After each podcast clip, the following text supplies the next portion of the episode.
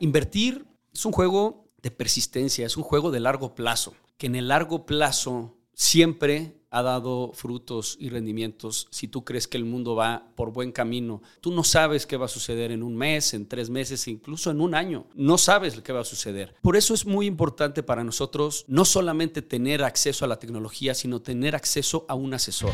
Bienvenidos a Dimes y Billetes, un podcast de finanzas para nosotros los otros. Yo soy Maurice Dieck y juntos aprenderemos de dinero, inversiones y economía. Todo sencillito, con peras y manzanas. Prepárate, que este es el primer día de tu nueva vida financiera. 3, 2, 1. Comenzamos.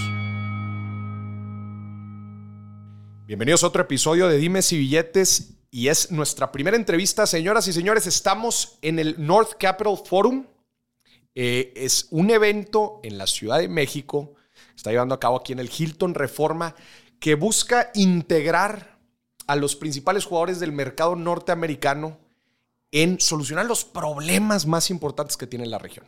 Y vamos a estar entrevistando a varias personalidades y estamos empezando de oro, con un invitado de oro, Pedro Egaray, CEO de GBM. ¿Cómo estás, Pedro? Bienvenido. Bien, Moris, muchas gracias por la invitación. La segunda vez aquí en Dime Si Billetes. La Muy afortunado me siento. no, al contrario, la primera fue allá en Nueva York, ¿te acuerdas? Ahí en el hotel lo, lo, improvisamos, pero, pero creo que salió bien.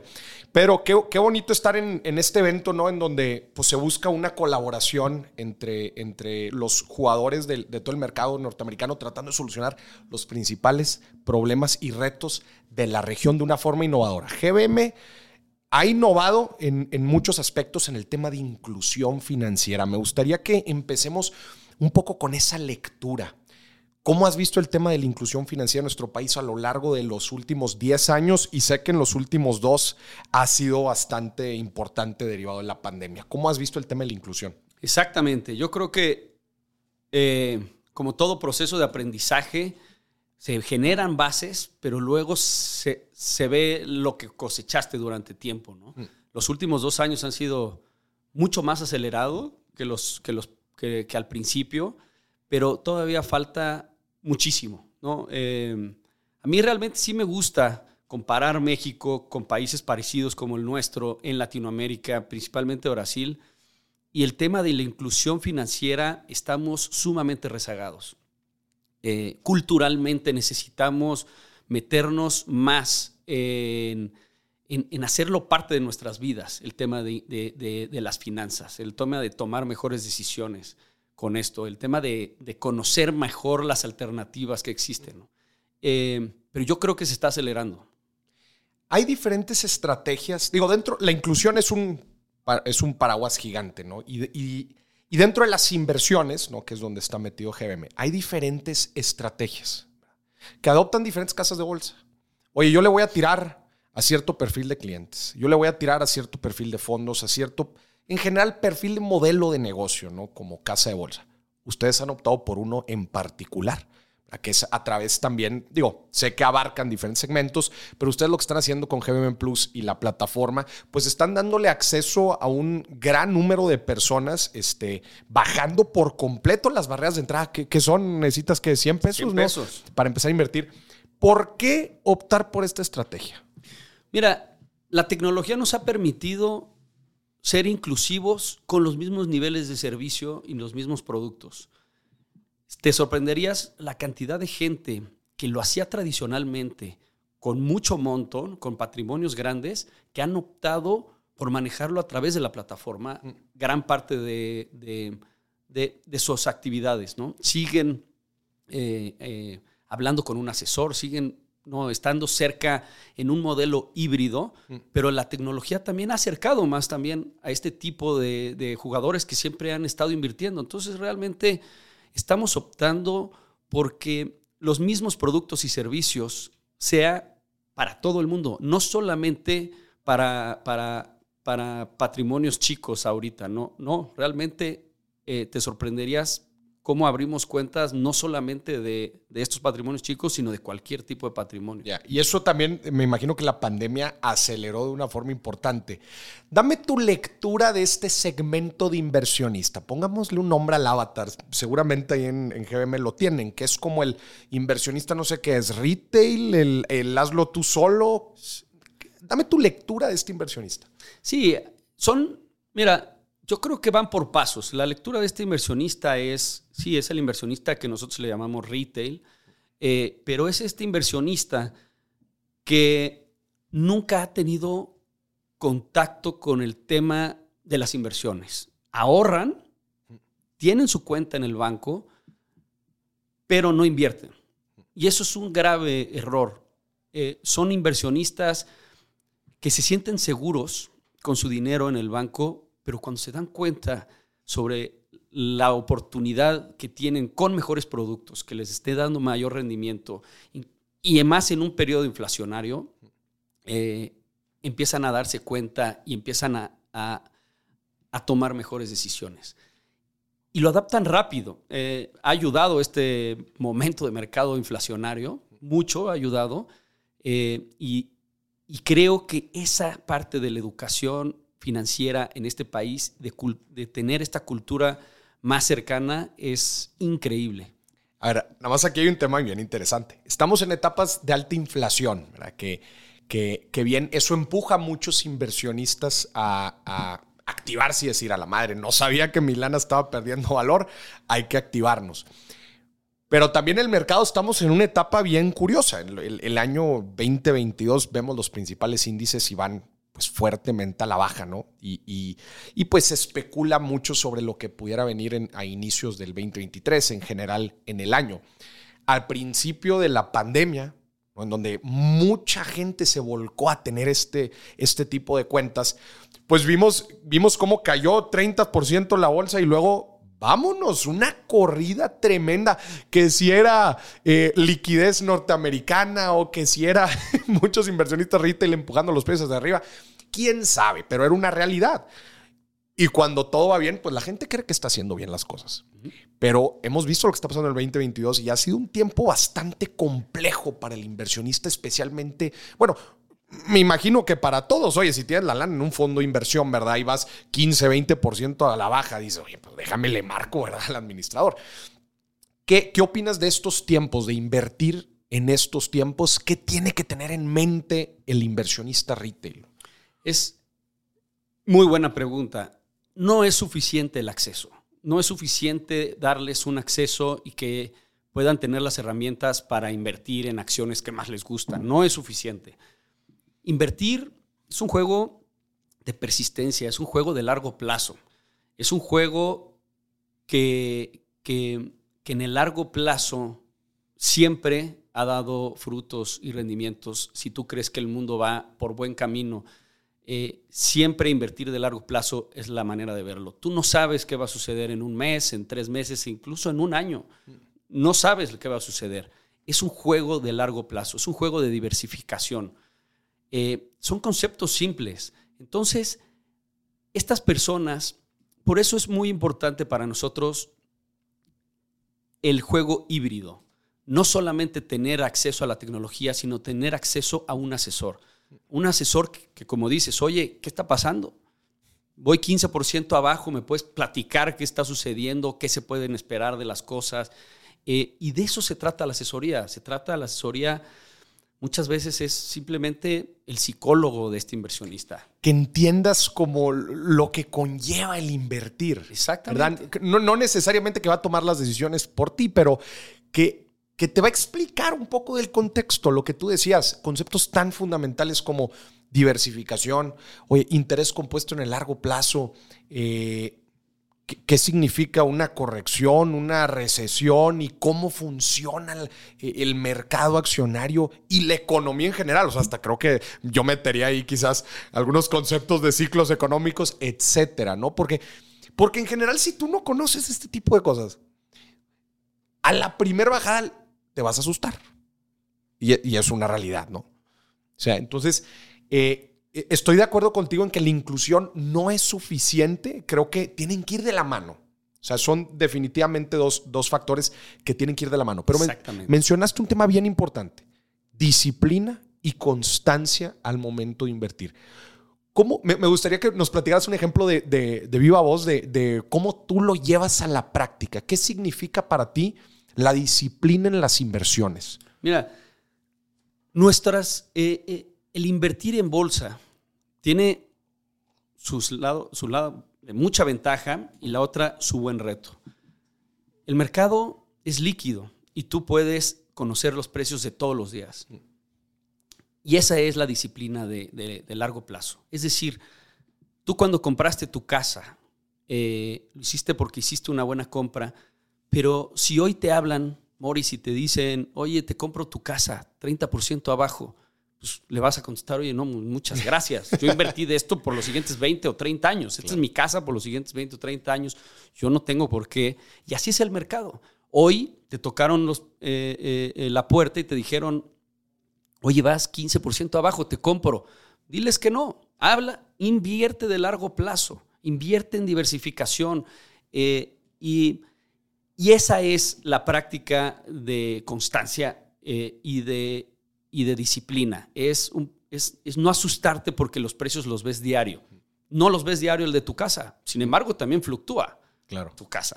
Y otros y otros activos que tú tienes, pero no ves los precios diarios. Eh, buenísima la, analogía del Crazy Mr. Market, ¿no? De, Benjamin Graham. Oye, y digo, desde luego que hay un tema ahí de disciplina al momento de evaluar pues, nuestros activos, las, inversiones que tenemos y de ser muy disciplinado con los objetivos que tenemos y el plazo específicamente. Pero también me gustaría entrar a la parte que también requiere de mucha disciplina de inversión, que que es el tema de que la gente luego entra a este tipo de inversiones creyendo que de la noche a la mañana va a poder hacer un gran patrimonio. ¿no? Y sabemos eh, el fundamento, risk reward, riesgo, rendimiento, ¿no? Y no nada más para las inversiones en bolsa, para prácticamente cualquier cosa, si quieres, hasta los mismos bonos, ¿verdad? La renta fija, pero también si quieres eh, un negocio, eh, raíces hay formas de invertir riesgosamente o, no tan riesgoso. Eh, ¿Cómo, cómo, habla, cómo, eh, ¿Cómo ves este tema de la disciplina? Porque yo le digo a la gente, a mí no me gusta la motivación, a mí me gusta la constancia, porque, porque yo soy un fiel creyente que las finanzas, no nada más en las inversiones, en cualquier otra cosa, deudas, ahorro, este, administración, you name it, es constancia, no de que si me levanté mañana este, y ahora sí... Eh, se me prendió el foco para ahorrar una lanita o para meter una lanita a invertir. No, no es tanto de motivación, es más de tener la disciplina y la constancia. ¿Cómo ves tú esta parte? Sí, como dicen, there's no free lunch. ¿no? Eh, el riesgo y el rendimiento van totalmente de la mano. Eh, hay formas de obtener mayores rendimientos, pero tienes que estar dispuesto a tomar mayor riesgo, mayor volatilidad. Hay dos formas de tener mayor riesgo o mayor intención de mayor rendimiento, tomando más riesgo, y es o más concentración en tus acciones o utilizando apalancamiento dentro de tus acciones diversificadas. Mm. Me parece que en México tenemos la idea de, de educación con las películas. Con, con, eh, con, estos grandes, porque nos gusta el storytelling, nos gusta conocer estos casos de éxito, que, o tu compadre también, que él invirtió en Tesla en el 2015 y, y, pues, le ha ido increíble, y tú en el 2022 pues dijiste, no, pues es que mi compadre, entonces también compraste, y entonces no, no, no nos vayamos un poco con esto, es, como dices, no es, no es... Eh, eh, eh, motivación de este caso de éxito, es constancia. Tienes mucho más oportunidad si inviertes de largo plazo, si inviertes de manera diversificada y, de manera consistente en tus aportaciones. Porque tú, lo mejor que puedes jugar aquí es el interés compuesto. No lo ves, es como la bola de nieve. Tú lanzas una bola de nieve chiquita y dices, ah, una bola de nieve ahí va pero conforme pasan las vueltas y las vueltas y las vueltas, ves la bola de nieve arrasando sobre toda una montaña y eso es el interés compuesto. Entonces hay que tener esa paciencia, hay que invertir en los siguientes años y hay que invertir para las siguientes generaciones. Así es como yo lo veo.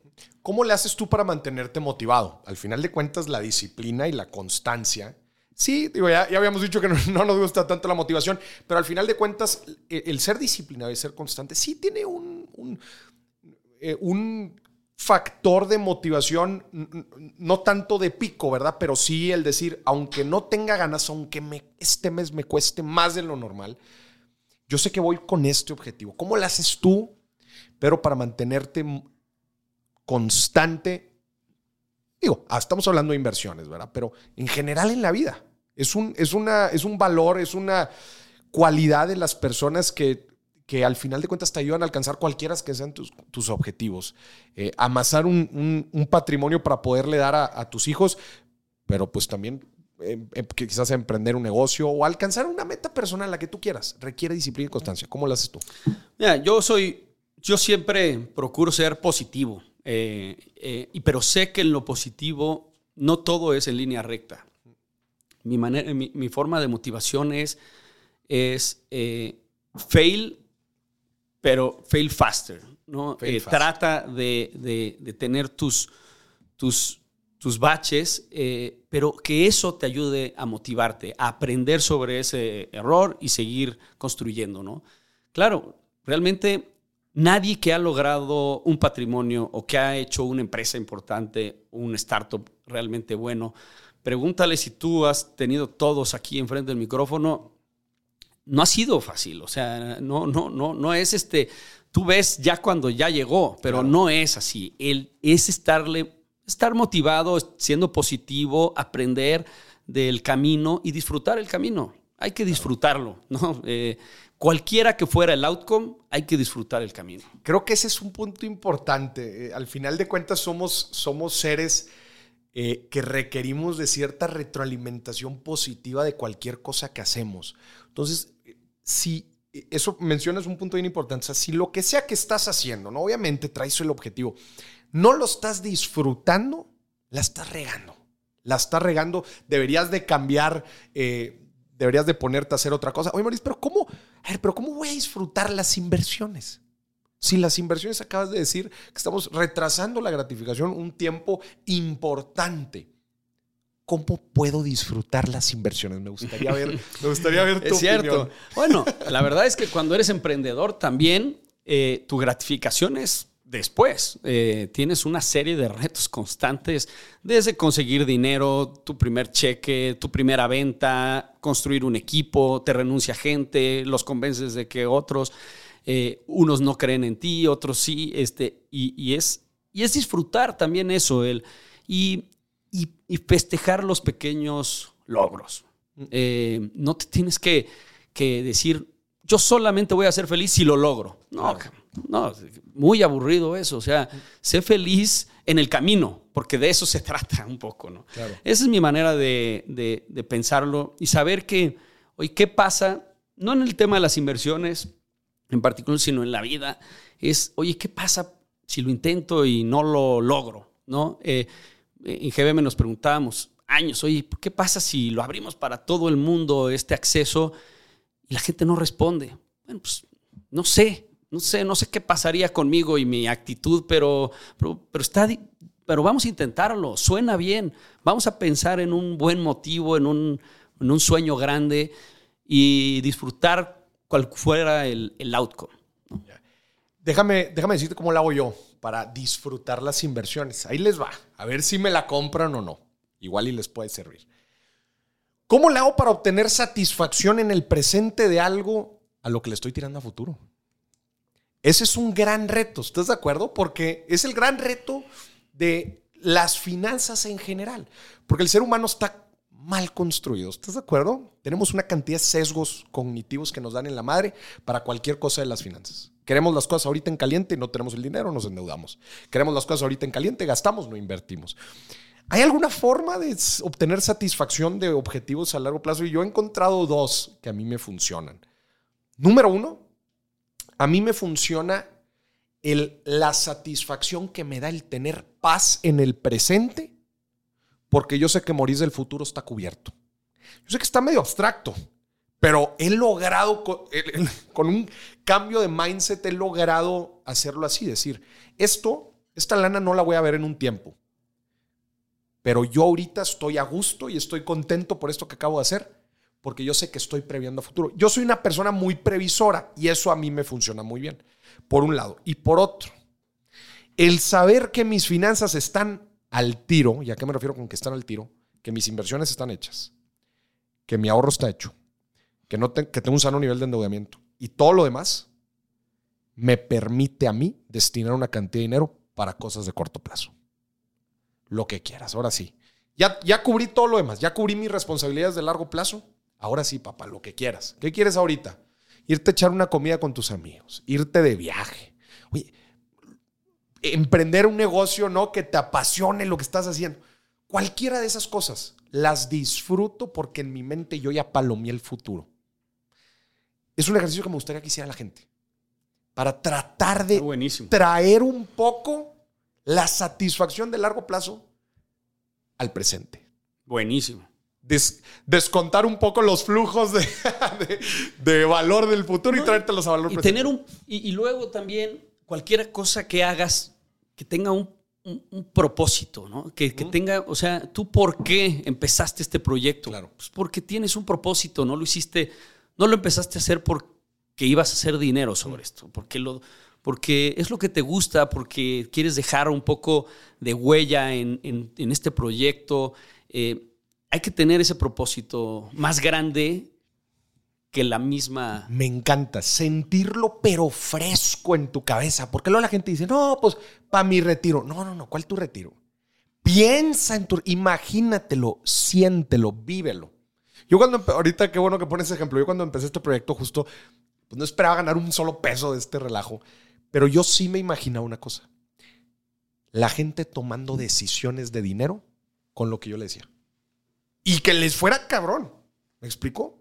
Eso era mi motivación de todos los días. Hace poquito me preguntaban en redes, ¿qué te motiva todos los días? Levantarme todos los días y que la gente esté un poquito mejor. Todos los días un poquito mejor. Eso creo que la gente también la ayudaría. Eh, me, parece Totalmente. Visualizar y tangibilizar. Ese es nuestro En GBM, ese es nuestro propósito.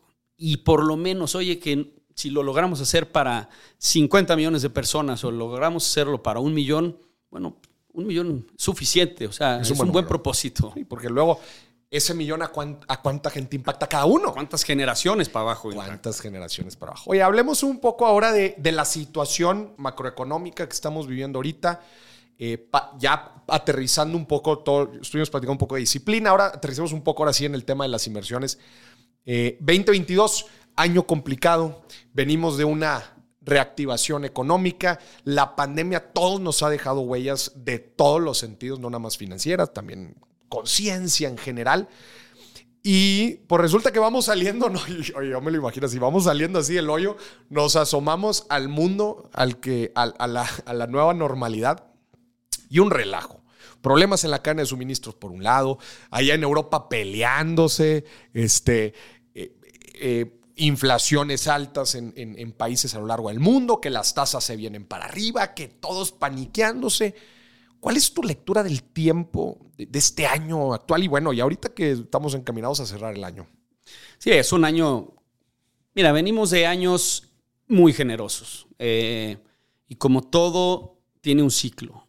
Venimos de años de, de imprimir dinero prácticamente en todo el mundo con, tasas bajas, incluso negativas en otros lados, eh, con, mucho apoyo en nuevos eh, eh, emprendimientos. Entonces, venimos de este ciclo muy, muy generoso y es parte también de estos ciclos, pues esto que viene, viene a ajustarse, viene el, el balance, viene como yo a mí me gusta verlo como en un péndulo, ¿no? ¿Cómo se veía esto? Cuando el péndulo se va totalmente para un lado, bueno, tiene, tiende a regresar, a veces regresa muy, muy rápido si, te fuiste muy...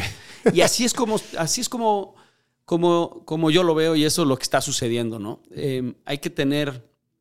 Eh, mira, y pueden seguir pasando otras cosas que no los tenemos ni siquiera pensados.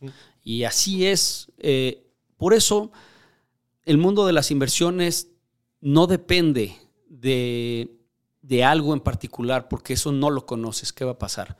Sin embargo, sabemos que son ciclos económicos y que a veces tocan pues madrazos estos. Eh, a veces toca aguantar y no ver.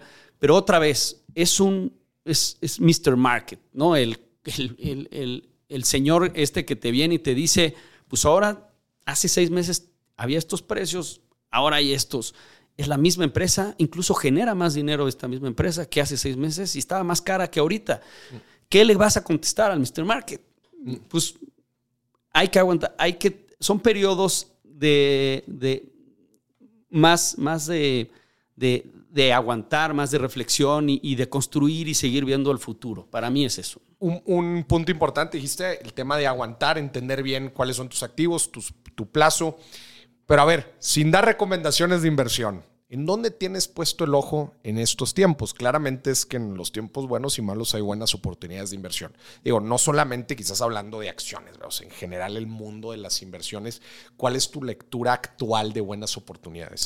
Mira, como a mí me gusta invertir eh, por mi perfil eh, particular, eh, cada quien tiene un perfil, pero a mí como me gusta invertir es, a mí entre el 70 y el 80% lo tengo invertido en índices súper diversificados, mm. súper diversificados eh, eh, en todo el mundo. Eso es, eso es a mí como me gusta. ETFs, a través de ETFs. A través de ETFs. Y luego tengo este 20 o 30% en oportunidades que yo haya estudiado muy, muy bien. O sea, es decir, el 70-80%, como yo le llamo, es beta. La manera de invertir es y el alfa, el extra riesgo que yo quiero tomar donde estoy concentrado play money. ¿Eh? play money. Play money. Son pero oportunidades que haya estudiado muy bien, que conozca muy bien esta oportunidad y son eh, oportunidades un poco más concentradas. Ya. Eh, específicamente en el mercado de valores o en general, porque tú le entras a todo, a negocios, tienes restaurantes también en York, tienes uno muy bueno, ¿no?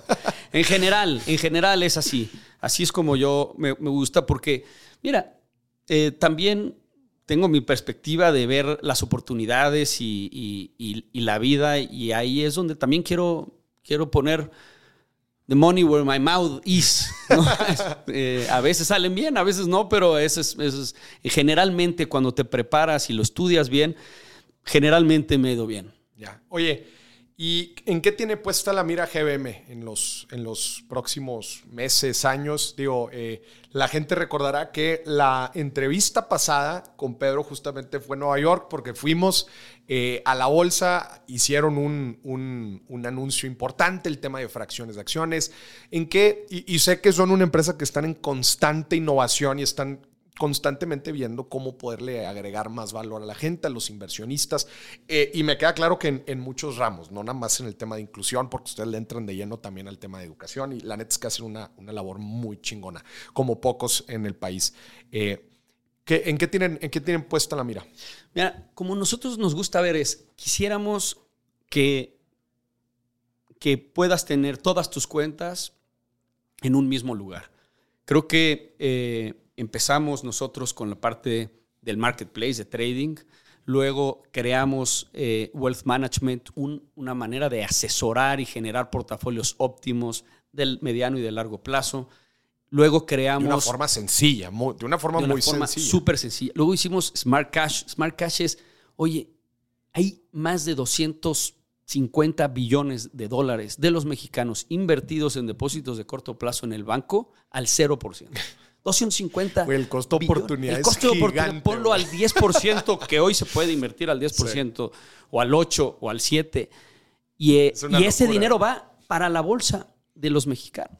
es, increíble. Entonces hicimos Smart Cash, donde, donde es liquidez diaria y la gente pueda recibir rendimientos diarios eh, mucho más pegado a la tasa de libre de riesgo. Que eso es una oportunidad no brainer para gente que está invertido en los bancos al 0%. Luego hicimos la parte de fracciones.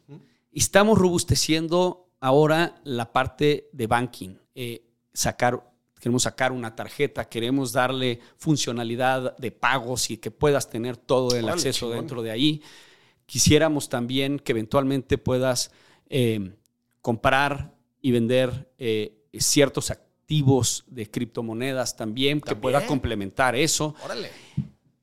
Y además metiéndole muy fuerte al tema, eso es dentro de la plataforma, y metiéndole muy fuerte al tema de asesoría, que todo mundo pueda tener acceso a un asesor, que hoy hable con él, que, que les explique los mercados, que les dé seguimiento, que les dé consistencia, porque está comprobado también que al tener un asesor, eh, estas personas tienen más disciplina, los pone en su lugar, no actúan menos con, con el ¿no? Con, con, la reacción. La emoción. Con la emoción. Con la emoción. Los hace pensar un poco más y los hace disciplinarse más. Eso es nuestra meta. Queremos que al final la gente le vaya bien, tome las mejores decisiones con su dinero. Eso va a ser un reto bueno, ¿eh? porque, porque parte de, la tecnología lo que permite pues, es atender a un gran número de personas de forma sistematizada, pero el agregarle un asesor, digo, obviamente dentro de la carrera del inversionista me parece excelente, va a ser un buen reto operativo. Ya lo, tiene, ya lo tenemos. Hoy puedes tener un asesor eh, eh, independientemente de cierto nivel de patrimonio, tienes un asesor personal y privado para ti, etcétera, pero, pero, pero para todo el mundo, hoy todo el mundo tiene acceso a poder hablar por teléfono con algún asesor para ciertas cosas. Ya. O sea, sí vamos a democratizar el tema de la, de la asesoría. Ya. Qué fregón, qué fregón. Oye, ¿y cuáles, cuáles crees que son los retos que vienen hacia adelante, tanto en el mercado como en, en la economía en general? ¿En qué el inversionista tiene que estar atento en los próximos meses? Mira, eh, yo creo que siempre hay que estar atento a, cualquier circunstancia que puede, que, puede, que puede surgir, hay que estar pendientes. Mira, las tasas probablemente seguirán subiendo, eh, eh, por lo menos ¿no? 75 basis o 100 basis más.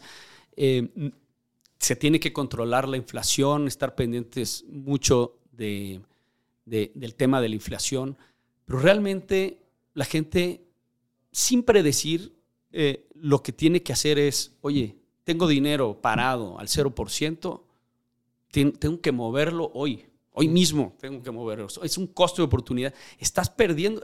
La única forma de asegurar perder el dinero es tenerlo al 0%. Eso es seguro.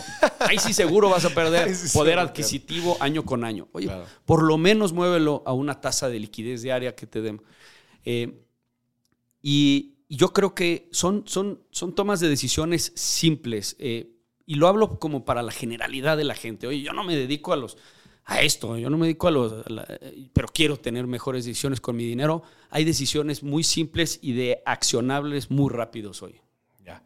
Oye, pero te voy a hacer una pregunta un poco extraña y a ver si me la puedes contestar. Pero eh, la inclusión financiera y la educación financiera siempre han estado como en el, en el, en el ojo de, del tema del, del crecimiento económico de las sociedades. ¿Estás de acuerdo? Por supuesto. Ustedes que están tan metidos en el tema de inclusión financiera y específicamente en el tema de inversiones, que pues es generación de riqueza y patrimonio, ¿tienes algún dato interesante sobre cómo ha evolucionado la inclusión financiera en nuestro país y a la vez cómo es que ha ido ligado o no al crecimiento de riqueza de la gente en los diferentes segmentos de la pirámide. No, es que es importantísimo eso que dices. Y por supuesto que va ligado y simplemente con el ejemplo que acabo de dar. Si hay más de 200 billones de dólares al 0%, ¿cómo los haces distribuirlo directamente a los bolsillos de la gente?